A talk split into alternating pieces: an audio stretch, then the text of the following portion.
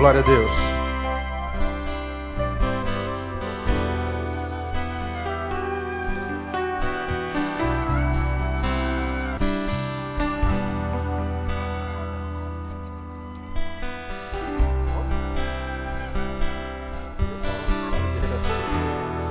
Aleluia. Abra a tua Bíblia em Romanos capítulo 10. Hoje eu preciso deixar uma palavrinha de meia hora só no máximo, nós temos a celebração da ceia. Quem está vindo hoje pela primeira vez? Nós temos meditado desde o final de setembro sobre fé, elemento indispensável à existência humana.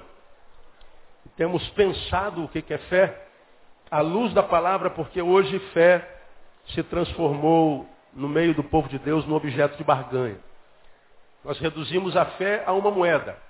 Né? E a gente acredita que a fé é uma, uma força que Deus nos deu somente para, através dela, tirar alguma coisa de Deus que, porventura, nós necessitemos, nós ansiamos.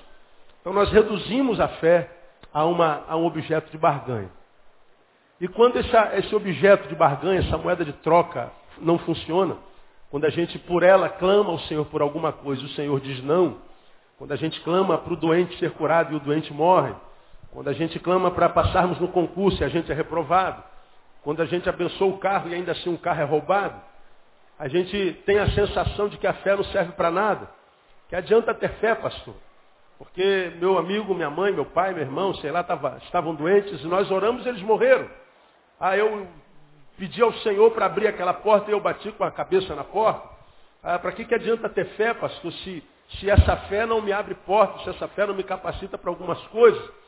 E a gente vê um monte de gente que diz ter se convertido e hoje estão no mundão, largados, perdidos. E a gente se encontra com eles o tempo inteiro e a gente diz, ah, eu já fui crente, eu já fui crente, eu já fui crente, já fui crente. Ou seja, eu tive fé, mas a fé não me adiantou de porcaria nenhuma e eu abandonei a fé porque fé é besteira. Isso é uma redução absurda e burra da fé. Essa é uma grande realidade. Porque a fé não é um objeto de barganha e nem é por ela tão somente que a gente obtém coisas. Né? Eu tenho batido bastante nessa tecla e a gente está desde o, o, o, o mês de setembro conversado sobre isso. E nós já aprendemos que a fé nos concede coisas imprescindíveis que sem ela nós não teríamos jamais. Primeiro nós aprendemos que pela fé nós somos salvos. Pela graça sois salvos por meio da fé. Então se você alcançou a salvação, você já tem tudo o que precisa para passar a eternidade na presença de Deus. Então a fé não é só para comprar um carro. Geralmente você quer comprar um carro se você estudar, né? É, não ficar só de zoação, querendo namorar todo mundo, ficar com todo mundo, querer ficar de rave em rave, de, de, de, desculpa o termo, sacanagem, sacanagem, jovem, é, para lá e para cá, sem querer estudar, sem querer se esforçar. Se você estudar, se você fizer uma faculdade, se você fizer um concurso, você vai ganhar dinheiro para comprar um carro maneiro. Não precisa nem ter fé. Tem um monte de gente ateu que tem um carro melhor do que o nosso. Né? Tem um monte de gente que, que é da igreja do diabo e mora numa casa melhor do que a nossa. Então, para ter essas coisas, precisa de fé. Só precisa estudar, precisa trabalhar. Né? Então, pela graça, nós somos salvos por meio da fé. Aprendemos que a fé é, é, é, pela fé que a gente vence o mundo.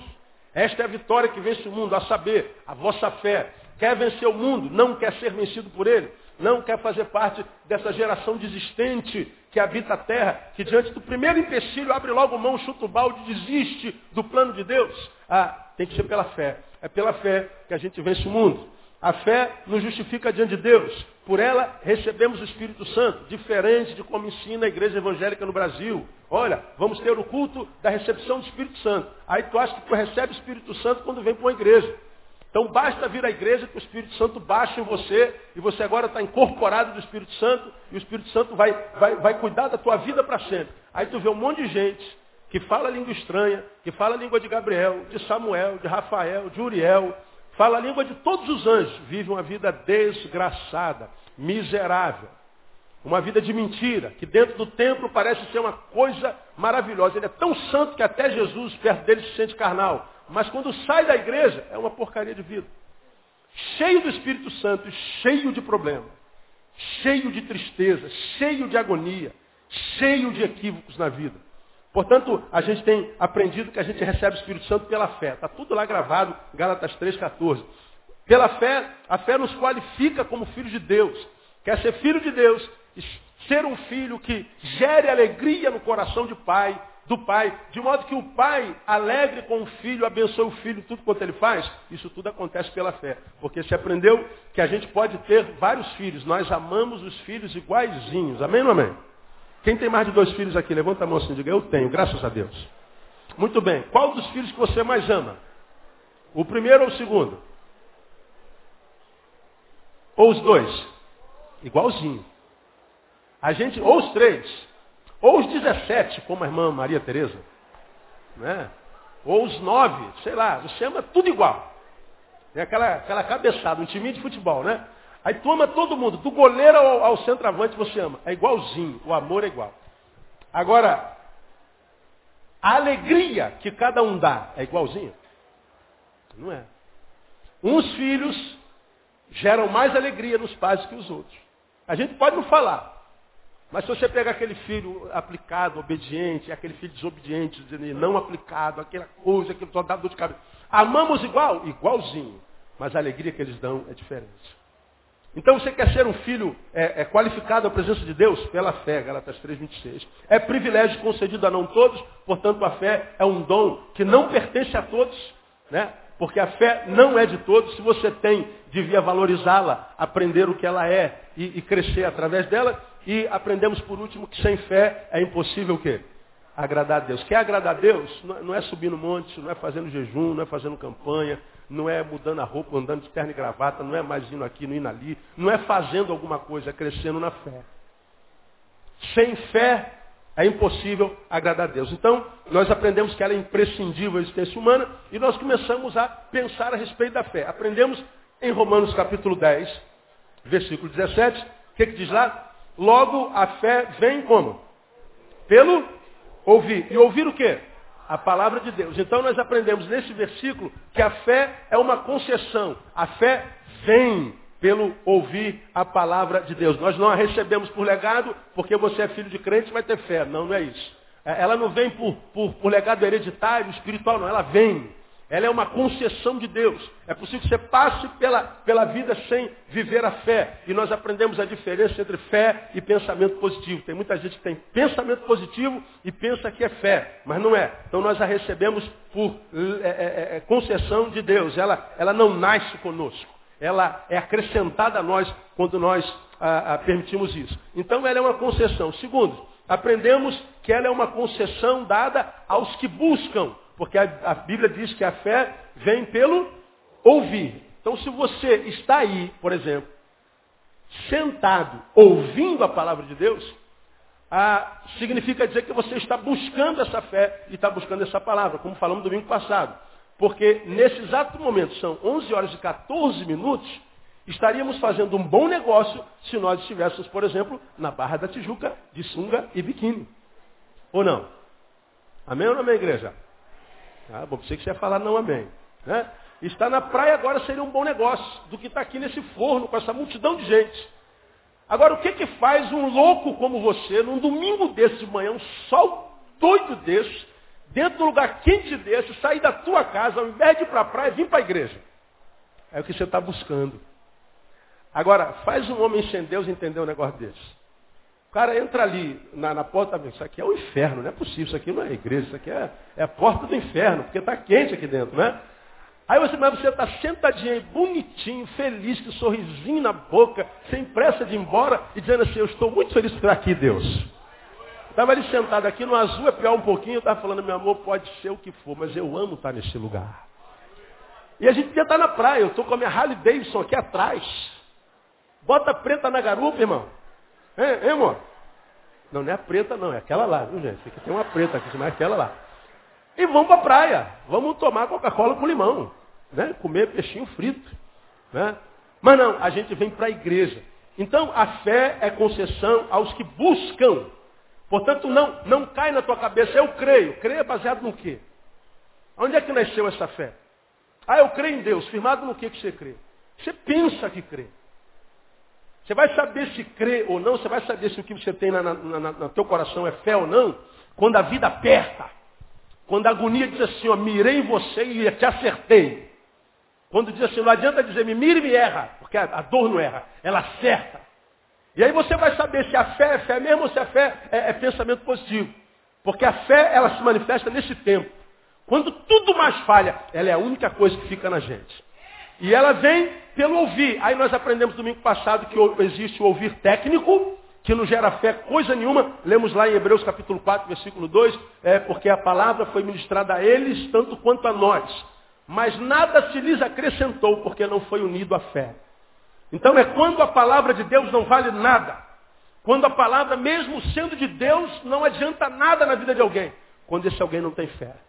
Por isso que a gente consegue entender com clareza, porque tanta gente entra e sai da igreja e não muda absolutamente nada entra e sai, ano após ano, na presença de Deus, no meio do povo de Deus, onde o Senhor tem ordenado a sua bênção, entra e sai, ouve a mesma palavra que você, a mesma palavra que mudou a tua vida, mudou tua família, curou o teu corpo, mudou o teu caráter, completamente, transformou você da água em vinho, mudou tudo em você. Nele não faz nem cosquinha. Por quê? Que a mesma palavra, ainda que de Deus, em alguns gera tanta alegria e muda tanto para melhor, em outros é como se fosse só a palavra do Neil, do João, da Maria. É porque não tem fé. E não busca constantemente para ouvir a palavra de Deus. E nós aprendemos que há também o ouvir espiritual, é aquele poder que é tão tremendo em restauração, que ele restaura a psique, ele restaura o coração, ele restaura a alma, ele é capaz até de ressuscitar mortos pela palavra. Nós lemos lá em João capítulo 5, versículo 24. Hoje, rapidamente, eu quero avançar um pouco sobre essa palavra a respeito da fé. Aprendemos que a fé é concessão, a fé é concessão aos que ouvem, e eu quero ministrar hoje, a fé é concessão realizada exclusivamente pela palavra. A fé vem pelo ouvir, mas o versículo não termina aí, termina? Não. Vem pelo ouvir. O ouvir o quê? A palavra de Deus. Palavra de quem, igreja? Repita após mim. Palavra de Deus. Muito bem. Não é a palavra do pastor. Não é a palavra do bispo, do apóstolo, do padre, do pai de santo. É a palavra de Deus. E aqui eu quero falar sobre alguns equívocos com os irmãos.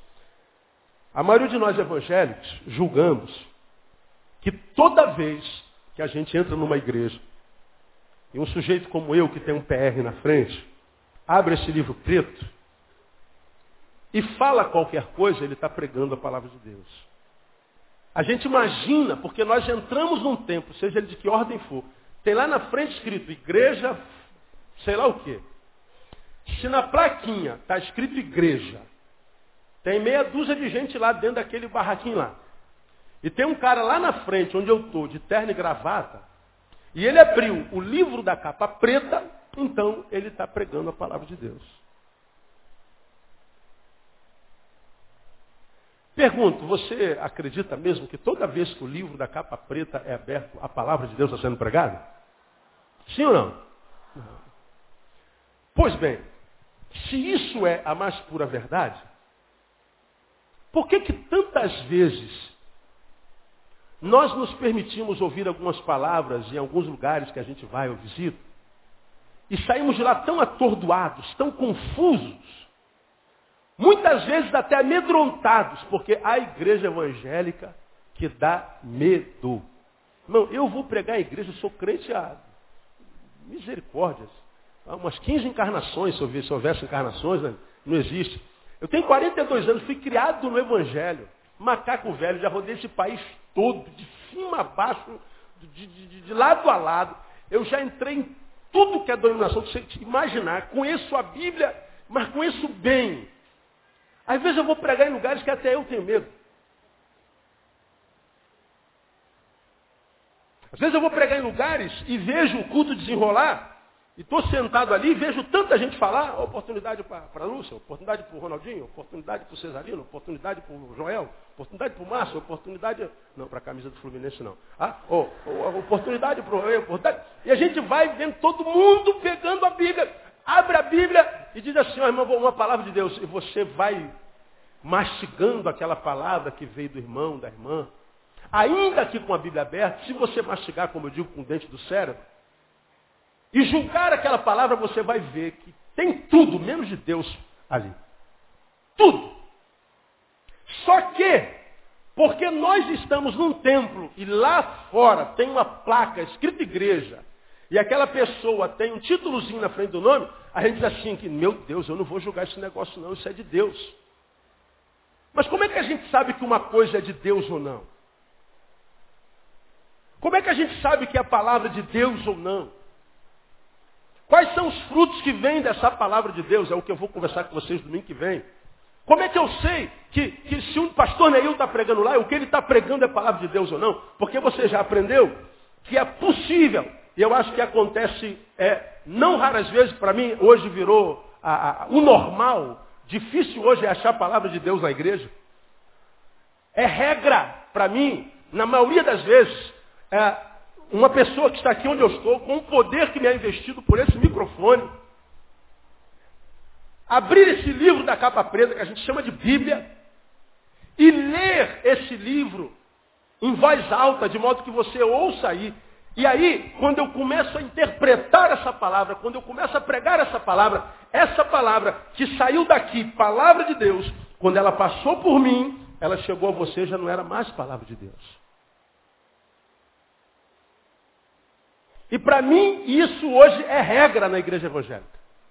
Ela sai daqui, eu leio, porque a fé vem pelo ouvir, o ouvir a palavra de Deus. Isso é palavra de Deus.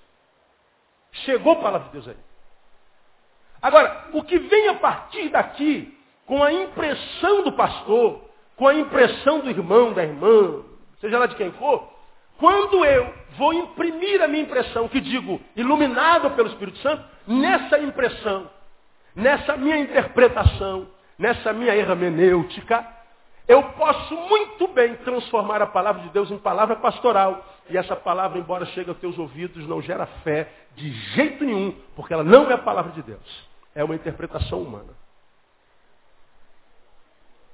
Por isso, eu, eu diria para você nessa manhã, hoje nós não vamos poder nos aprofundar disso, que a fé, se ela vem de Deus, ela pode gerar tudo no coração, na cabeça, na alma de um servo. Nunca, jamais, essa fé embotaria a tua razão. Nunca essa fé embotaria a tua capacidade de raciocínio. Nunca essa fé, se vem de Deus, emburrece alguém. Porque se a fé me, me embota o saber, se a fé rouba de mim a capacidade de discernimento e rouba de mim a, a liberdade que me dá coragem para discernir se aquela palavra é de Deus mesmo ou não, como os crentes da igreja de Bereia, então essa fé que está sendo gerada no meu coração não é fé. E se é fé, não é fé de Deus, é aquela fé da qual Tiago fala. Fé sem as obras é o quê? Morta, é fé de defunto. E há muita gente que tem fé, mas não é fé de Deus, é fé de defunto.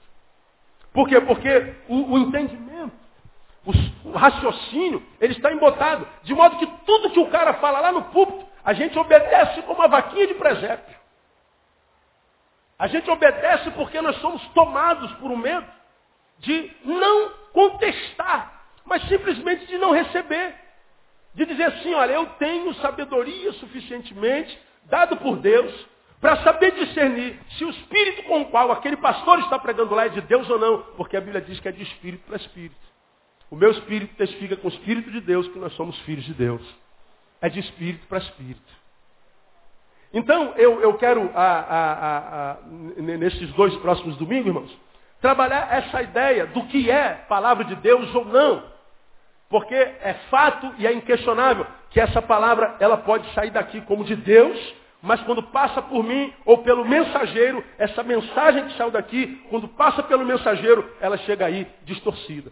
E aí você vê as muitas doutrinas, as muitas formas de existir, modos existentes da igreja evangélica no Brasil. Há em alguns lugares que o pastor vai pregar que calça comprida é do diabo. Porque ele lê um texto lá que a mulher não deve usar roupa de homem e ele entende que a calça comprida é roupa de homem. E aí, aquilo entra na cabeça da mulher e a mulher não usa mesmo. Se usa e morre, ela acha que vai para o inferno. Aí tu chega em outra igreja, tá a esposa do pastor ministrando com calça. Aí ela entra na igreja e fala assim, essa, essa pastora vai para o inferno. Porque ela está de calça comprida. Há lugares que dizem que você tem um dia na semana para fazer sexo com a sua esposa. E a mulher e o marido acreditam naquilo, estão morrendo de tesão pelo outro durante a semana inteira, mas não é sexta-feira, amor. Não é sexta-feira. Ele fica segurando a coisa até chegar sexta-feira. E aí, muitas vezes, quebra a firma por causa disso. Aí chega no outro lugar, o pastor fala assim, irmãos, quantas vezes vocês podem fazer sexo por semana? Posso fazer até 15 por dia. Você aguentar. Mas pode, pastor, olha, o corpo é seu, filho. Vocês são um só no Senhor. Né? Há outro que diz assim, pastor, o que, que pode fazer dentro do quarto? Aí tem um monte de pastor, você pode isso, mas não pode aqui. Nesse buraquinho aqui pode, nesse não. Ali você pode, nesse aqui você não pode. Então, aí a gente vê, olha, nós somos líderes, há uma paranoia nos casais evangélicos com relação à sexualidade. Paranoia. Gente completamente adoecida. Sabe por quê? Entra no quarto com o marido e com a mulher pensando no pastor. O pastor disse que não pode. O pastor disse que pode. Aí o pastor vai, se o pastor descobrir, e o pastor, olha que o pastor dá. Não dá, sexo tem que ser com dois. Aí existe aquela paranoia. Aí visita outro ministério, o pastor fala assim, ó, oh, irmão, é, o corpo é de vocês. Foi de comum acordo. Num lugar tem que usar terno. No outro lugar não precisa. Num lugar pode cortar cabelo, no outro lugar nem pensar. Num lugar tem essa doutrina que diz, isso aqui é pecado mortal, não é nem venial. O outro é venial, não é mortal. Aí você fala assim, meu Deus, é, é a igreja evangélica, tudo evangélico, só que a placa que está na frente lá no sobrenome da igreja é diferente. Os pastores são diferentes, mas eles estão pregando a mesma palavra. Meu Deus, quem é que está com a razão? O cara que diz usa terno ou o cara que usa roupinha de padre? O cara que usa é, é, é, estola ou o cara que prega de, de, de calça jeans? Quem é que está com a razão? Aí, todos os que promulgam as suas leis, doutrinas e dogmas, o fazem, dizem eles, firmados na palavra de quem? Deus. Quem é o culpado então? Deus. Só que a gente sabe que Deus não é culpado. Porque a palavra de Deus está lá desde sempre. Agora, aquele que é o porta-voz dessa mensagem, o mensageiro, ele imprime a sua visão, seja teológica ou não, a respeito do que leu. Agora, portanto, se isso é verdade, a, a, a palavra pode sair daqui desse livro, de Deus, mas pode, porque passou por mim, chegar aí, palavra humana, portanto não gera vida nenhuma na vida de vocês, o que, que vocês têm que aprender então? Que mais importante do que o que se prega é o que se ouve. Nunca um crente pode entrar numa igreja, seja ela qual for, e receber tudo que ali é ministrado como se você fosse uma esponja. A Bíblia diz que nós devemos reter tudo. Mas quando a gente retém, a gente examina. E quando a gente examina, a gente faz o quê? Retém o que é bom. E exclui o que é o quê? Mal. Isso é discernir o que é a palavra de Deus entre as muitas palavras que são liberadas quando um pastor prega. Então, eu acho que quando uma igreja é saudável, ela não quer formar uma legião, uma multidão de crentes descerebrados de crentes que me obedeçam porque eu sou o chefe desta droga aqui. Quem manda nessa porcaria aqui sou eu, sou o pastor. E ai de quem se levantar contra o ungido do Senhor. Já ouviram isso por aí? Olha o leito, irmão. Olha o leito. Está se levantando contra o ungido do Senhor. E aí, o ungido do Senhor gera na comunidade a cultura do medo e os medrosos que se tornam covardes se submetem, sepultando a sua razão. Se você sepulta a sua razão, você abriu mão da imagem e semelhança de Deus na sua vida. Você se transformou no animalzinho de estimação. Duro é esse discurso, né, irmão? Estavam os apóstolos, livro de Atos, pregando, numa cidade chamada Bereia.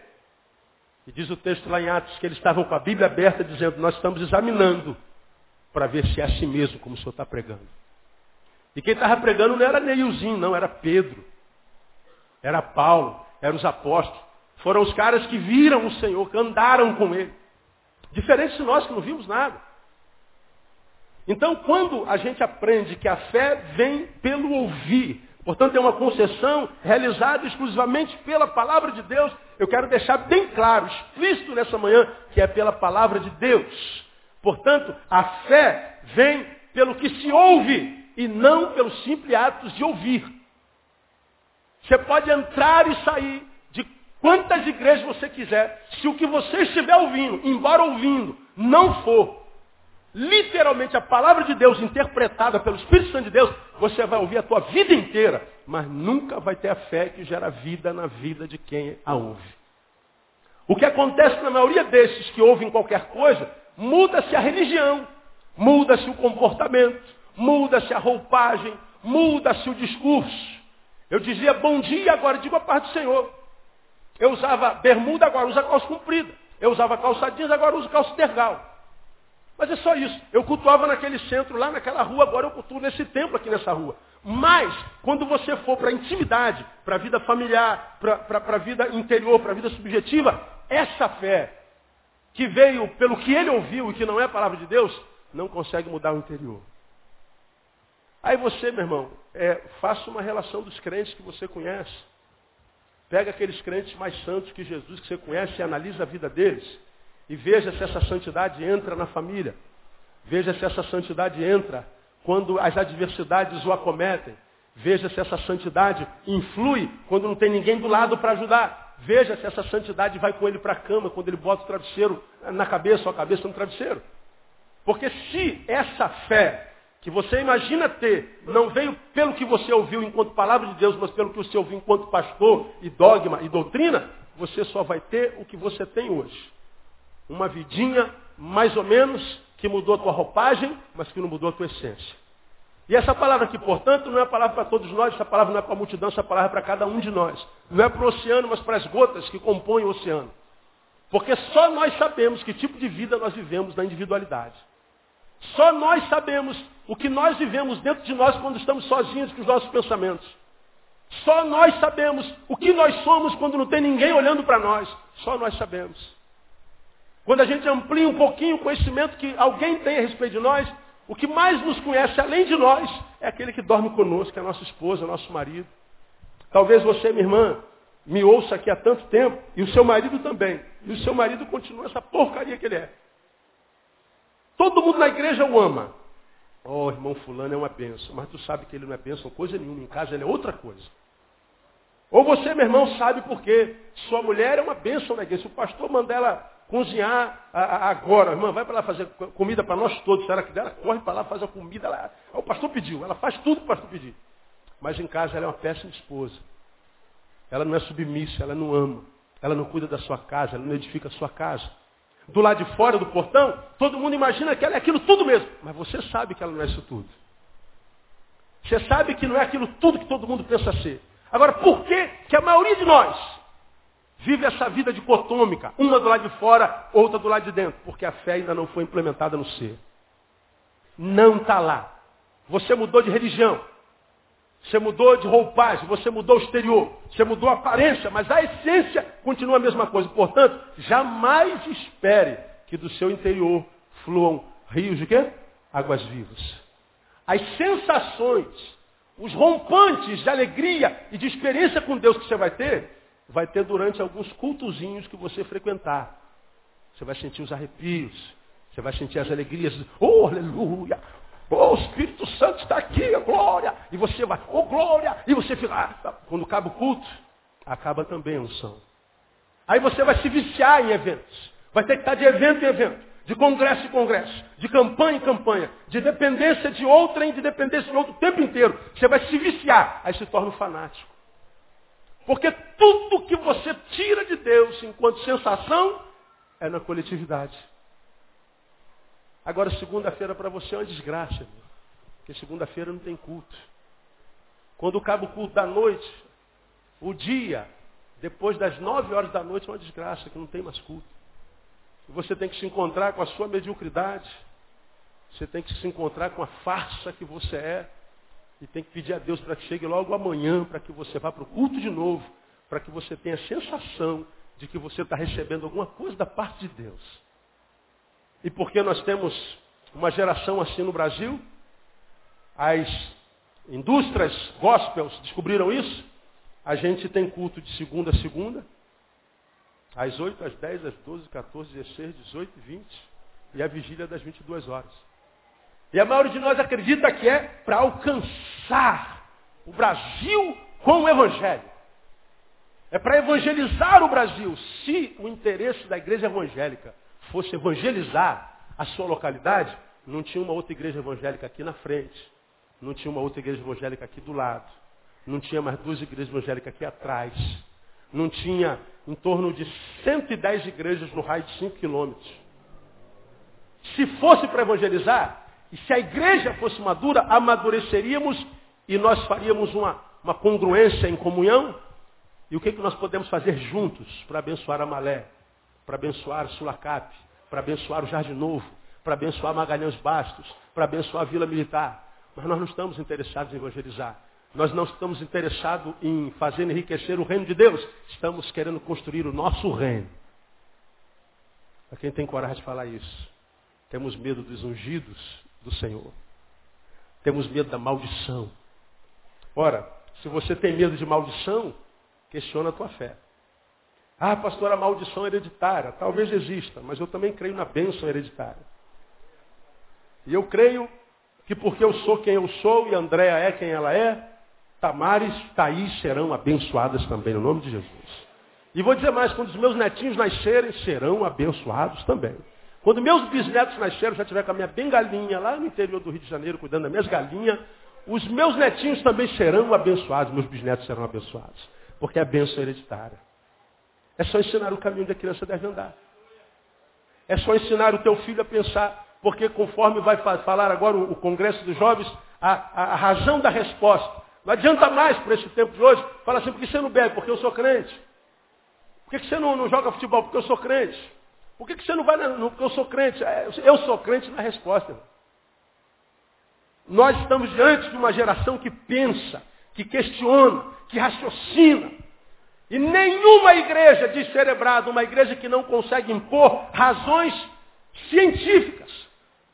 Razões que venham do, do mastigar com o cérebro, do pensar, do raciocinar, do se aprofundar. Igrejas que não conseguem responder às questões do mundo com sabedoria na palavra, essa igreja não vai prevalecer. Ela vai continuar brincando de igreja dentro daquelas quatro paredinhas que tem uma portinha na frente, com uma plaquinha fora, escrito igreja.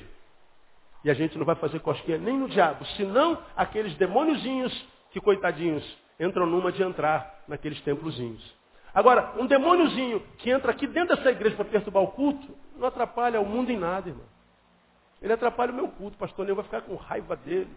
Eu vou falar, tira esse demônio daqui, joga ele lá para fora, bota dentro do assado, dá um couro nele lá. E aí o culto continua. Mas a gente acredita que o que Deus quer de nós é que a gente continue degladiando com esse demôniozinho que vem para o nosso culto. Enquanto os demônios que agem em potestade estão fora do templo, na cidade, matando gente a rodo. Acabando com os nossos filhos, transformando nossas crianças em objeto sexual de pedófilos doentes. Enquanto os pais estão jogando as filhas pelas janelas. Enquanto os pais estão esquartejando seus próprios filhos. Enquanto policiais estão matando sem perguntar quem está dentro do carro. Enquanto a desgraça, o inferno se levanta contra a cidade do Rio de Janeiro, o Brasil e o mundo, nós estamos aqui dentro expulsando o demônio daquela irmã que pega demônio em todo culto. E a gente acredita que é isso que Deus quer de nós. E a gente acredita que é este o diabo que vai impedir o crescimento da igreja. Quando a gente sabe que a Bíblia diz que o diabo ele é tão, tão, que ele pode se transformar até em que mesmo, irmão? Anjo de luz. É este o demônio com o qual a gente tem que se preocupar. Não é o demônio que é. ele aparece lá, ele está no meio da multidão. De vez de vir como inimigo, sorrateiro, cheio de dinamite no corpo, e entrando, sentando no nosso meio para explodir a gente. Não, ele senta lá atrás, a gente começa a pregar, ele começa. Falei, meu Deus, que voz é essa? É irmã, pastor, essa voz é de homem. Aí olha o demônio lá, meu Deus. Ô cara, o que você está fazendo aqui? O demônio se identifica logo. Se todos os meus inimigos, irmãos, fossem bobos, como esses demônios idiotas, que se identificam no meio, no terreno do inimigo, seria fácil demais. Agora, qual é o inimigo difícil e perigoso? É aquele que senta no nosso meio, nos chama de irmão, que pega a palavra de Deus e fala melhor do que o pastor Neil. Que quando ora nos arrepia, e a gente diz, meu Deus, quanta unção! É aquele demônio que a gente vê voando e diz, tem anjos voando nesse lugar.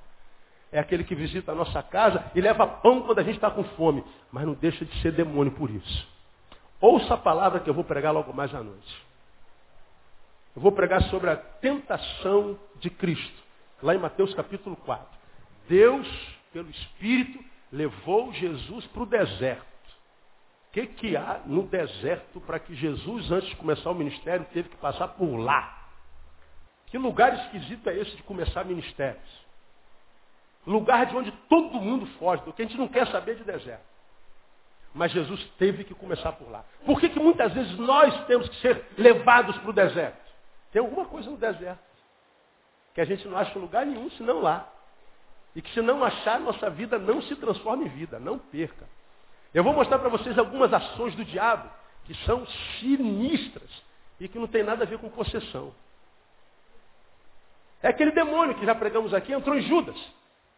Que entrou em Judas e não roubou nem um minuto a razão dele. Fez com que ele se assentasse com os fariseus, tramasse o valor da traição, aonde que seria a traição, como seria a traição com um beijo, em qual lugar, como é que aconteceria a data. Ele estava dentro das suas plenas razões. Ele estava plenamente cônscio de si. Mas diz o texto que o diabo entrou em Judas. É aquele diabo que entra na gente e diz assim, não, Nego, você pode continuar sendo você, sem crise nenhuma. Você precisa nem saber que eu estou aqui. É aquele diabo que acaba se tornando um amigo nosso. E que quando a gente menos espera, ele nos mata, nos rouba e nos destrói. Portanto, a, a, vida da igreja, a fé que Deus quer gerar na igreja hoje, não é a fé sensitiva, epidérmica. Não é a fé que arrepia meu pelo, não é a fé que, que faz eu tremer. Também, tudo isso é legal, eu gosto. Mas se você quer uma fé e quer ser uma igreja que traga respostas a essa geração, que impacte essa geração, não pode ser essa fé sensitiva, não. É a fé que vem pelo ouvir e ouvir palavra de Deus. Aí na semana que vem, a gente vai falar quais são os frutos da palavra de Deus. Quando é que eu sei, uma vez que eu já sei, que essa palavra pode sair daqui do púlpito de Deus, quando passa por mim, chega aí palavra humana. Quais são as marcas dessa palavra de Deus? Como é, pastor, que eu, que eu consigo discernir a palavra de Deus para que eu não seja enganado? Para que eu não perca tempo dentro da casa de Deus, na presença de Deus, no meio do povo de Deus, sem ter nada de Deus na minha vida? Irmãos, pegue os crentes mais antigos que você conheça. Se os olhinhos brilham de graça, de glória, de alegria. Quantos crentes você conhece no dedo que os olhos brilham de paixão pela vida. Que cada dia que acorda dá um pulo e diz assim, louvado seja o nome do Senhor, acordei mais uma vez, toda a glória ao teu nome, Jesus. Quantos crentes você conhece assim? Quantos? Quantas vezes eu estou vendo um jornal e vejo lá, baile da terceira idade. Aí vejo as velhinhas lá, cara, do mundo, bailando geral. Pô, às vezes eu encontro com os velhos crentes, meu, que só graça. Pô, Jesus, leva teu servo, ele é muito triste. Né? Não dá nem para orar assim, né? Você vai lá na velha guarda da mangueira. Como é que são os velhinhos lá? Está lá, tá lá com as baianonas, né? dando a vida. E às vezes a gente está aqui cristão, sentado, não celebra absolutamente nada. E está sempre escandalizado contigo. Ó, oh, o pastor falou tesão, Jesus. Ó, oh, o pastor falou sobre o sangue de Jesus tem poder. Agora eu estou falando que todo mundo é assim, não. Mas que grande parte deles são assim, são. São crentes que muitas vezes não amadurecem, saem da meninice, vão direto para a velhice. Mas não tem a graça de amadurecer e curtir cada fase da vida. Cada fase. Porque ser adolescente é uma bênção, amém ou não, adolescente? Ser jovem é uma bênção, amém ou não, jovem? Estar na meia-idade, quarentão, é uma bênção, não é, gente? Agora, ter mais de 60 anos é um privilégio, não é, gente? Pelo amor de Deus, é uma bênção ter 60 anos. Envelhecer é uma bênção. Quando a velhice não é um castigo. Agora, quando a velhice é recebida com graça, porque você curtiu cada fase da vida. Ah, irmão, que venham os anos, que venham os dias, que venham as velhinhas. Enche meu bolo de vela, porque eu estou cheio da vida de Deus no nome de Jesus. Agora, isso é gerado pela fé, que vem pela palavra de Deus, não do pastor. Então, minha igreja, essa palavra é para você. Se você não é da minha igreja, não precisa ouvir. Você é bem-vindo aqui, não precisa ouvir. Agora, você que é daqui, lembra. Você pode visitar qualquer igreja. Você sabe que você é livre para visitar qualquer biboca, qualquer igreja, qualquer, qualquer buraco. Está escrito igreja, pode entrar, você é livre, pastor, não tem domínio sobre nada, nem quero ter. Agora você sabe, quando você entrar lá, tem muito de tudo, mas pouco de palavra pensada, científica, racional, você nunca mais volte ali porque você está perdendo tempo. Porque a lata vazia, a lata vazia faz muito mais barulho do que uma lata cheia. Barulho não é sinônimo de poder de Deus. Como silêncio também não. Então nós precisamos usar o que Deus deu para nós e não deu para o Siri. Deu para nós e não deu para o jumento. Que é o quê? Raciocínio. Então mesmo você que daqui pastor Neu está pregando, não engole tudo que o pastor Neu está. O pastor Neu é maluco, gente. Quando o pastor Neu prega, pega o que ele está pregando lá, anota tudo. Chega em casa, relê, diz assim, não é palavra de Deus. E se não for, você me para no caminho e fala assim, pastor, eu quero discordar do senhor. Aí eu quero aprender com você. Quem sabe eu esteja errado mesmo. Não sou homem? Sou. Então você não pode ouvir tudo que eu prego sem raciocinar. Você tem que mastigar. Você tem que pensar. Você tem, entrou em crise. Pô, peraí, peraí, peraí, não entendi bem não. Anota e repense. Porque essa palavra, ela pode ser vida na sua vida. Mas essa palavra pode ser morte na tua vida. Porque a Bíblia diz que a vida e a morte estão no poder da língua. Eu conheço centenas de crentes mortos. De modo que eu repito e termino dizendo o que eu já disse aqui, não tenho medo nenhum de dizer isso. Eu me alegro tanto quando eu vejo um crente sendo liberto da religião, como quando eu vejo um ímpio se convertendo a Jesus. Porque hoje, na minha concepção, é mais fácil um ímpio se converter do que um crente se libertar das cascas da religião. O cara está tão bitolado, emburrecido, está tão incapaz de estabelecer um diagnóstico espiritual, teológico, porque pensar dá trabalho, que ele se submete na sua mediocridade ao domínio de alguém que está lá naquele lugar onde eu estou. E que às vezes é um cego guiando uma multidão de cegos. Mas que a gente não contesta porque tem medo de estar contestando o ungido de Deus. Então, na semana que vem, a gente vai falar sobre o que é a palavra de Deus e quais são os frutos dessa palavra. E logo mais à noite não falta, não. Ouça a palavra que eu tenho para pregar a você logo mais às 18 horas, porque é uma palavra tremenda que pode mudar completamente a sua vida, a sua maneira de ver o mundo espiritual. Amém, amados? Quando te recebe essa palavra aí como vinda de Deus, aplauda o Senhor bem forte.